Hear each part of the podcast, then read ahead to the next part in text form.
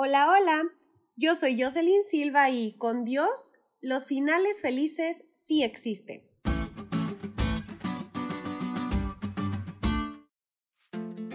Hace ya varios años que se hizo muy popular la idea de que los finales felices solo existían en los cuentos y las películas, argumentando que estaba mal permitir que los niños crecieran con una idea equivocada de lo que es ser adulto y que la vida real solo estaba plagada de cosas malas.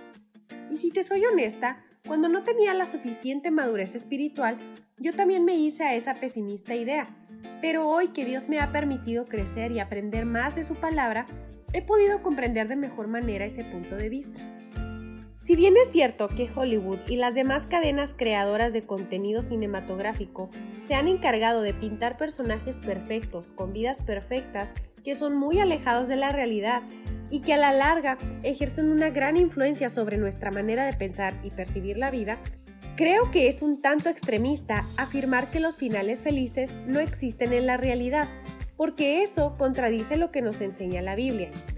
Es verdad que la vida está llena de cosas y situaciones negativas, porque como ya sabes, vivimos en un mundo manchado por el pecado. Sin embargo, como cristianos, debemos tener siempre presente que en la mano de nuestro Dios reposan los tiempos y los maravillosos planes que tiene acerca de nosotros. Él anhela darnos un fin que esperamos, el cual siempre será un final feliz.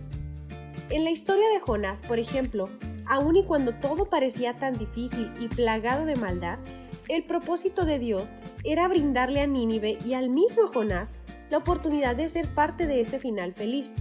Sabemos que Jonás no imaginaba el gran final feliz que su historia tuvo para los ninivitas, pero Dios sí lo imaginaba.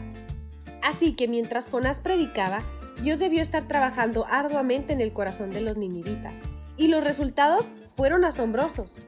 Un rey que antes se deleitaba en la crueldad, ahora escucha el mensaje con oídos receptivos y milagrosamente desciende de su trono para demostrar su arrepentimiento hacia Dios.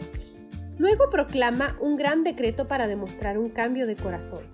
Todos, incluso los animales, deben ayunar y afligirse como un acto simbólico de arrepentimiento genuino. Ese ya era un final feliz para los ninivitas, pues no solo se habían arrepentido de su mal, sino que además Dios los había perdonado y ya no serían destruidos. ¡Qué gran regocijo, ¿no crees? Así como para Nínive el final feliz fue la salvación, Hoy tú y yo esperamos que cuando Jesús regrese y seamos salvos, podamos experimentar el mayor final feliz de la historia. Y lo mejor de todo es que esa felicidad será por la eternidad.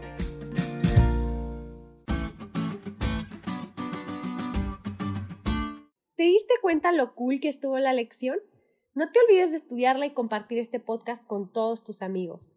Es todo por hoy, pero mañana tendremos otra oportunidad de estudiar juntos.